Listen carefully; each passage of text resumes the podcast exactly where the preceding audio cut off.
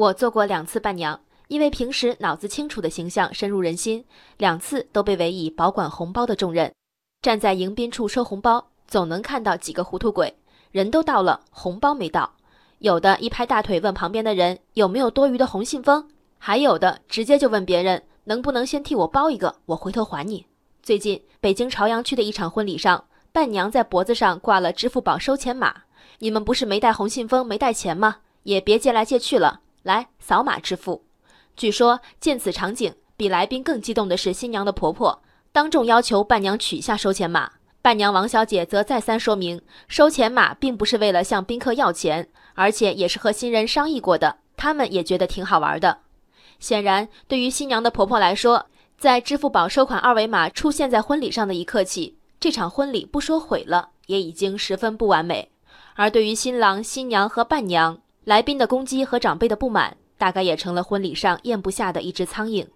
老人讲究的是收钱的姿态，泱泱古国千年文明。收钱当然要半推半就才体面，即便上个月刚给老李家满月的孙子递过一沓红信封里的簇新大钞，今天老李来你闺女的婚礼，你还得客气啊？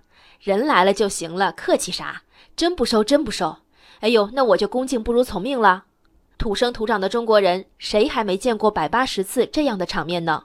我尊重这个源远流长的表演项目，问题是不参与表演是一种过错吗？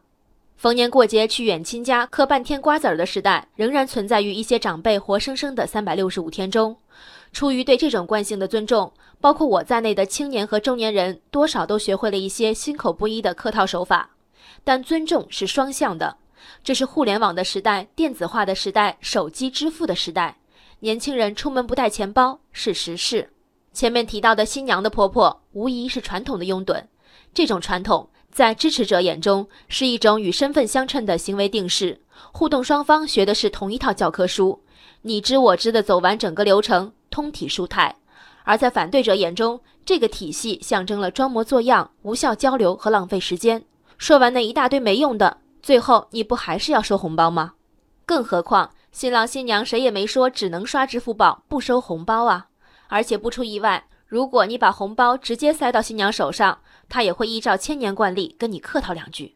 伴娘挂个二维码，不是为了恶心你，这前因后果里硬要拎出个不懂事儿的，我相信也不是年轻人。人生海海，见微知著。我是静文，下期静观见。